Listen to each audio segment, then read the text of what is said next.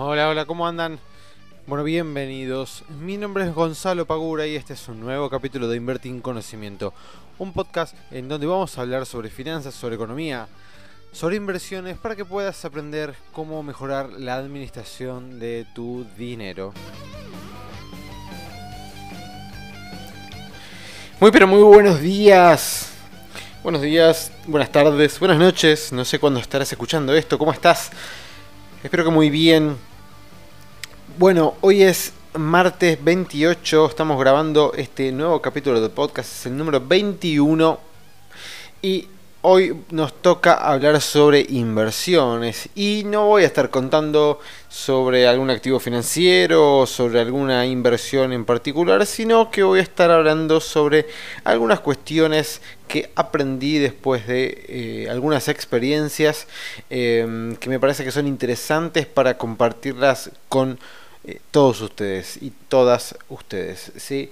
Em, bueno, vamos a ver como siempre de costumbre, qué fue lo que pasó con lo que son la economía y las finanzas y las inversiones este último tiempo. El dólar lo tenemos bastante quieto, ¿sí? algunos podrán estar un poco temerosos, pero el dólar desapareció de, de las tapas de los diarios, así que Ahí pasa, algo medio gracioso. Cuando eh, el dólar no está en boca de nadie, nadie sale a comprar. Pero cuando el dólar se dispara este, al alza, eh, todo el mundo sale a comprar. Lo cual es bastante ilógico, ¿no?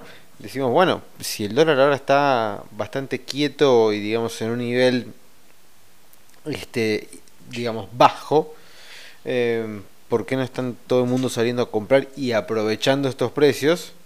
Teniendo en cuenta que si llega a haber una disparada, vamos a estar de vuelta eh, perdiendo nuestro poder adquisitivo comparando nuestros ingresos este, en dólares.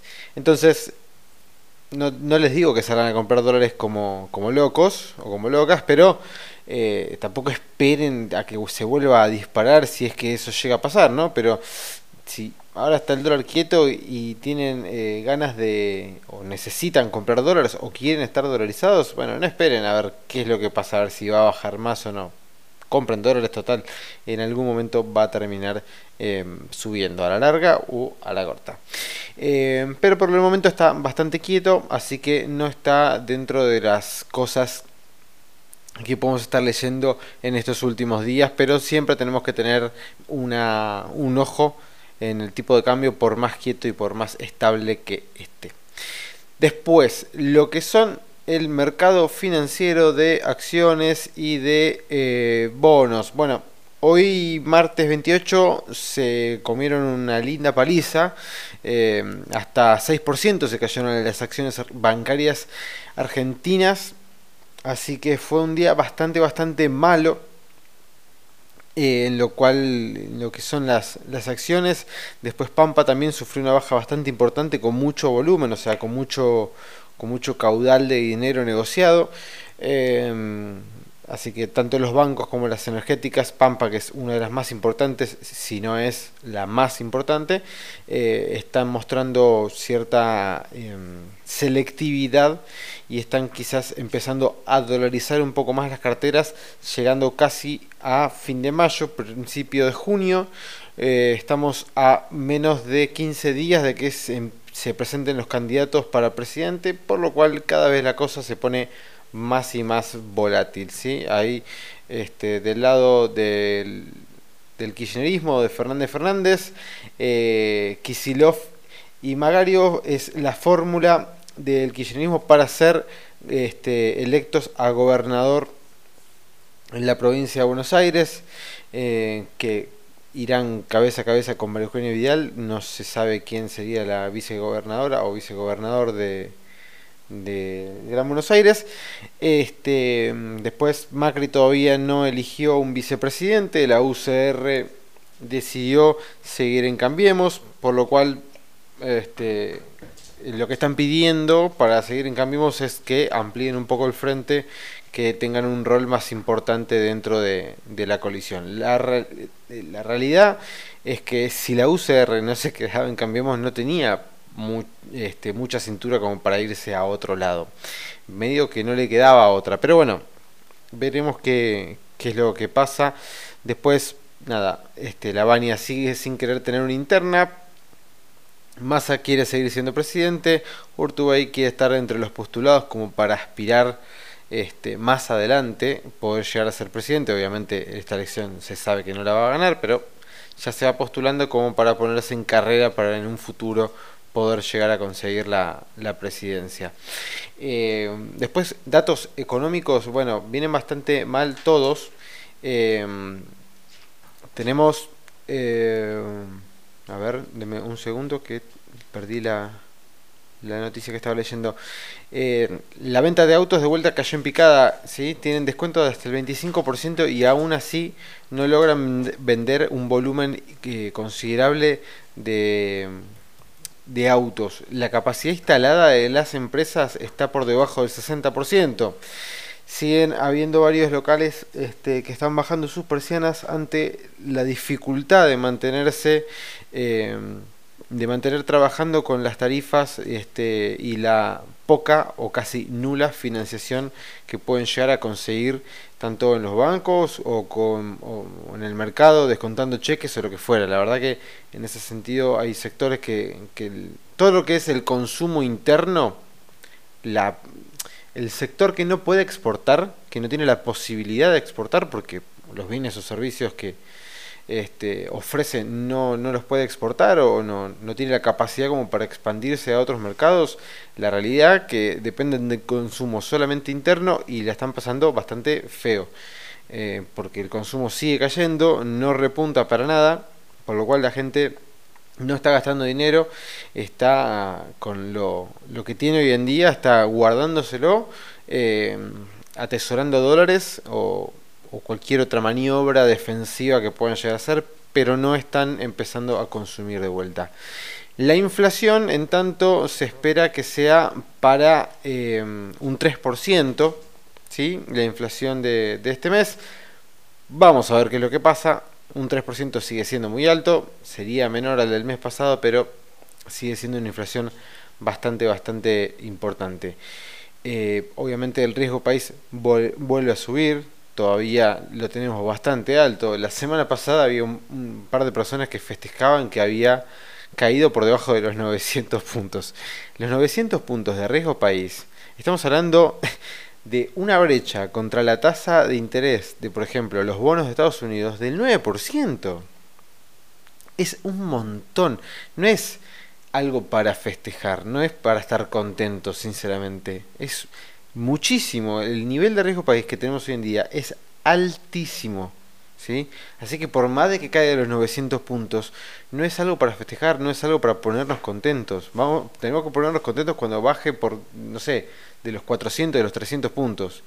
Eh, estamos con tasas de intereses muy, pero muy, muy altas. Así que no tenemos demasiado para festejar en ese sentido. Por ahora la economía no repunta, desde el lado del oficialismo dicen que lo peor ya pasó, pero por el momento no hay nada que indique que estos dichos sean eh, tal cual como están intentando establecerlo desde el lado de, del gobierno. Así que por ahora sigue más o menos todo igual, no estaría cambiando demasiado el panorama económico, eh, tenemos que esperar a ver cómo sigue, cómo sigue todo esto. Se inauguraron un par de obras, lo cual este, quizás ayuda un poco al oficialismo a obtener un poquito de más de votos y a tener una mirada más positiva de aquellas personas que, que están tan enojadas con este nuevo gobierno, em, pero bueno, obviamente eso no tapa ni deja de lado todos los problemas que, que hay y que hubo en estos últimos dos años a nivel económico, a nivel país. Bien, dicho todo esto, y mientras me tomo un mate, vamos a hablar sobre las primeras experiencias, las primeras inversiones, cómo me salieron, qué, qué, qué fue lo que, lo que obtuve a, la larga de, de, algunos años, ¿no? Siempre cuando nosotros, cuando vos empezás a hacer una actividad nueva, obviamente no, no la desconoces. ¿Sí? Quizás la conoces en la teoría, pero en la práctica nunca la realizaste, por lo cual es algo totalmente nuevo para realizar, tanto para tu mente como para tu cuerpo, ¿sí? ya sea una actividad física o una actividad que solamente requiera de tu intelecto y de tus este, capacidades para realizarla, pero es algo nuevo, en fin. Y cuando decidí comenzar a invertir mi dinero, obviamente, de vuelta, eh, era una actividad totalmente desconocida y nueva para mí, sobre todo porque en ese momento tampoco tenía un conocimiento teórico eh, demasiado profundizado o amplio eh, cuando me embarqué a empezar las primeras inversiones. Pero a prueba y error, ¿sí? lamentablemente tuve, tuve que transitar ese camino. Y digo lamentablemente porque estoy seguro de que si hubiera tenido alguien al lado que me ayude, que me haga de mentor, de profesor o, o de guía, de alguna manera, creo que, o estoy seguro que hay varias cosas que hubiera evitado y las hubiera aprendido ya desde, desde el vamos, este, y eso me habría... Em, abaratado los costos de, vivir esa experiencia. Pero bueno, cada cosa pasa por, por algún motivo y no, no, estoy disconforme para nada con, con las vivencias y experiencias que me tocó tocar, todo lo contrario. Em, lo primero que aprendí después de, de varios este, golpes en el camino fue que no tenés que invertir en cosas que no sabes de qué se tratan. Esto no sé si lo dije en algún podcast anterior, ya realmente no lo recuerdo, pero no inviertas en cosas que no sepan cómo funcionan. A ver, siempre pasa, siempre no, pero puede llegar a pasarte que algún amigo, un conocido, un familiar, te puede llegar a ofrecer o te invita a invertir en algo que te da una ganancia asegurada. ¿no? Cuando ya escuchas la palabra, o la frase, mejor dicho, ganancia asegurada, bueno, yo no le daría mucha bolilla a, a eso. Pero bueno, este, te puede pasar que viene algún conocido, familiar, amigo, lo que fuere, muy cercano y te dice, mira, yo empecé a, a meterme en esto y la verdad que me parece que está buenísimo. Y entonces te puede llegar a enganchar, ¿no? Te puede llegar a, embarcar en algo que te dice, no, mira, tenés que hacer esto, tenés que transferir a esta cuenta eh, tanta cantidad de dinero, eh, y esto nada, se, invierte y, después de tanto tiempo ganas tanto. Entonces, bueno, entendés muy bien qué, es lo que estás pasando, pero como es muy amigo, familiar muy querido o lo que fuere, eh, le das la, la, la, oportunidad, digamos, de que lo que te está diciendo sea verdad, invertís tu dinero y no entendés bien qué es lo que está pasando, no, sabés en qué se está invirtiendo tu dinero, no tenés noción de, de, lo que están haciendo con tu dinero em, y después te termina yendo mal. Y obviamente quién tiene la culpa, y tu amigo, familiar o lo que fuera. Entonces, cuando vas a invertir, tenés la certeza de lo que estás haciendo. Si vas a invertir en, no sé, un plazo fijo, bueno, tenés idea de cómo funciona un plazo fijo. Y si no sabes, pregunta. Y si no sabes, busca información, entra a alguna página de internet, a nuestra página, para ver cómo funcionan este tipo de, de, activos.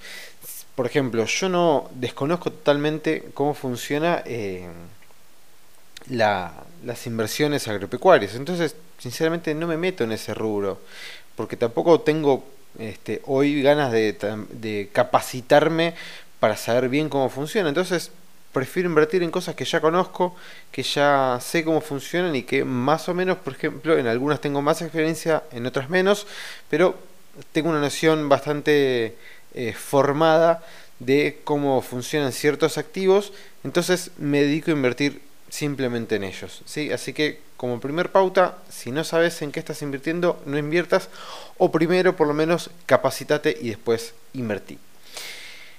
Después, no pongas tu dinero en una misma inversión. ¿sí? Diversifica. Creo que es la regla número uno que te enseñan en la universidad cuando empezás a ver eh, todo el tema de inversiones. Que te dicen, no pongas todos los huevos en la misma canasta. Y esto es, es así. Una diversificación demasiado extensa y, a ver, y demasiado eh, sobrecargada tampoco tiene mucho sentido, ¿sí? O sea, eh, no... Es como que agarres todo tu dinero y pongas todo tu dinero dividido en la misma cantidad en todos los números de la ruleta. No tendría mucho sentido que hagas eso.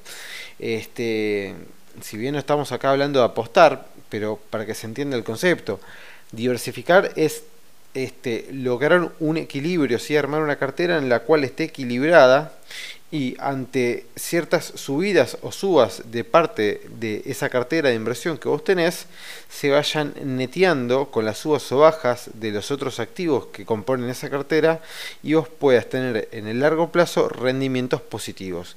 Y ante momentos negativos, que las bajas sean eh, lo más chicas posibles. ¿sí? Ese es el el arte, digamos, por así llamarlo de alguna manera, de la diversificación. Si vos invertís todo tu dinero en el sector bancario, vas a depender sí o sí de cómo le vaya al sector bancario. Si le va muy bien, vas a ganar mucho dinero, pero si le va mal, todo tu riesgo recae en el sector bancario. ¿sí? En cambio, por ejemplo, si tenés un 50 en el sector bancario y un 50 en el sector agropecuario, y al sector agropecuario le va bien y al bancario le va mal, quizás o tengas una ganancia mínima o una pérdida mínima, ¿sí? dependiendo de la ponderación de cada cosa y cuánto suba cada una de ellas. Eh, entonces es muy importante estar diversificado y estar bien diversificado. Como tercer punto, el mercado no nos debe nada, ¿sí? El mercado no es una persona que quiere sacarte el dinero, que quiere que pierdas plata. Em, que quiere verte quebrado. La verdad es que no, no es así. El mercado es un conjunto de personas en el cual estamos todos intentando potenciar nuestros ahorros, ganar dinero, ¿sí? y siempre se mueve por oferta y demanda. Por lo cual, este, si a vos te toca perder, bueno, del otro lado vas a tener gente que le tocó ganar, ¿sí? porque estuvo eh, si vos estuviste del lado de la oferta y del otro lado de la demanda, siempre hay uno que sale ganando y otro que sale perdiendo.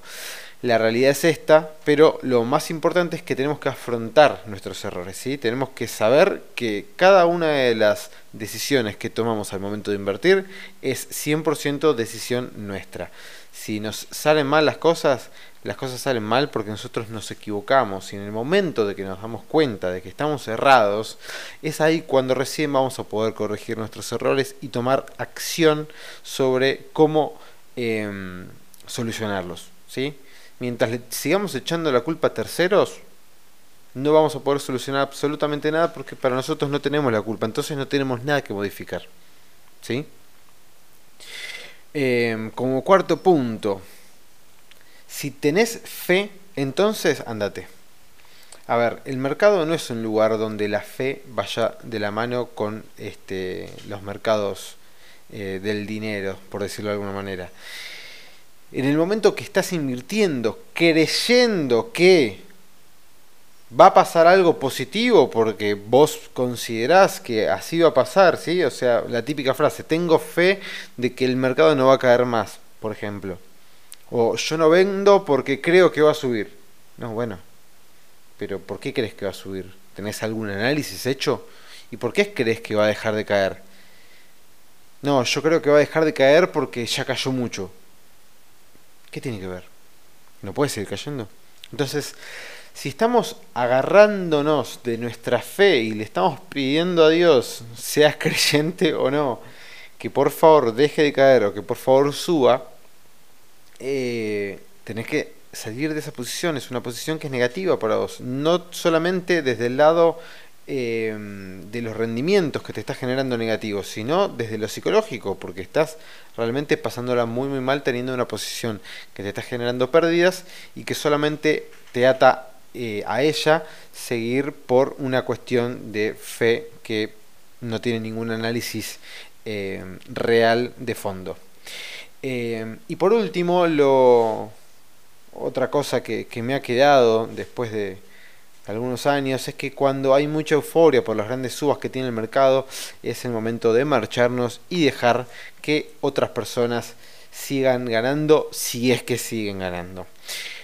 si vos entraste en el mercado, ¿sí? hiciste un análisis, estudiaste a ver las variables, cómo podían llegar a moverse, y luego de que hayas estudiado todas las variables que te pueden llegar a pasar, empezás a invertir y te va bien, ¿sí? Supongamos que hiciste un buen análisis, la verdad es que estuviste acertado, te fue bien, lograste conseguir una ganancia eh, que estaba dentro de tus objetivos en cierto tiempo estipulado, entonces, ¿de qué te sirve quedarte invertido con el 100% de tu capital en esa inversión que ya te dio los rendimientos que vos esperabas? ¿sí? Lo único que estás haciendo es alargar un poquito más para ver si podés llegar a ganar este, un porcentaje un poco mayor. Entonces, yo te pregunto, ¿vale la pena arriesgarse eh, algunos días más a ver si podés llegar a ganar unos pesos más? Quizás sí. La realidad es que las veces que más codicioso y ambicioso he sido fue las veces cuando más me he equivocado. Porque te dejas este, nublar tu visión objetiva ante, el poder que tiene eh, el sesgo de, de, de, ambición, de querer ganar siempre más. En cambio, si vos ya cumpliste con el objetivo del dinero que querías obtener, podés cerrar esa posición o podés cerrar una parte importante de esa posición, dejar una parte pequeña, un 10% de tu capital, para ver si sigue subiendo un poco más. Y si no sube, ya directamente cerrás el total de la posición y dejas que el mercado siga su curso. Así que estas son algunas de las cosas. Se me extendió un poquito más el podcast de lo que lo suelo hacer. Em, pero estas son algunas de las cosas que, con las que fui aprendiendo, con las que fui eh, ganando experiencia a, través de, los años, que quería compartir con todos ustedes y que espero que les sirva mucho si es que están empezando a invertir. Acordate de que nuestro curso ya sale, ya salió, te tenés que anotar si querés seguir aprendiendo este tipo de cosas en profundidad. Eh, desde ya, muchísimas gracias por estar todos los miércoles con con este podcast, este, escuchándolo. Cada vez somos más personas las que lo escuchan, así que me pone muy muy contento.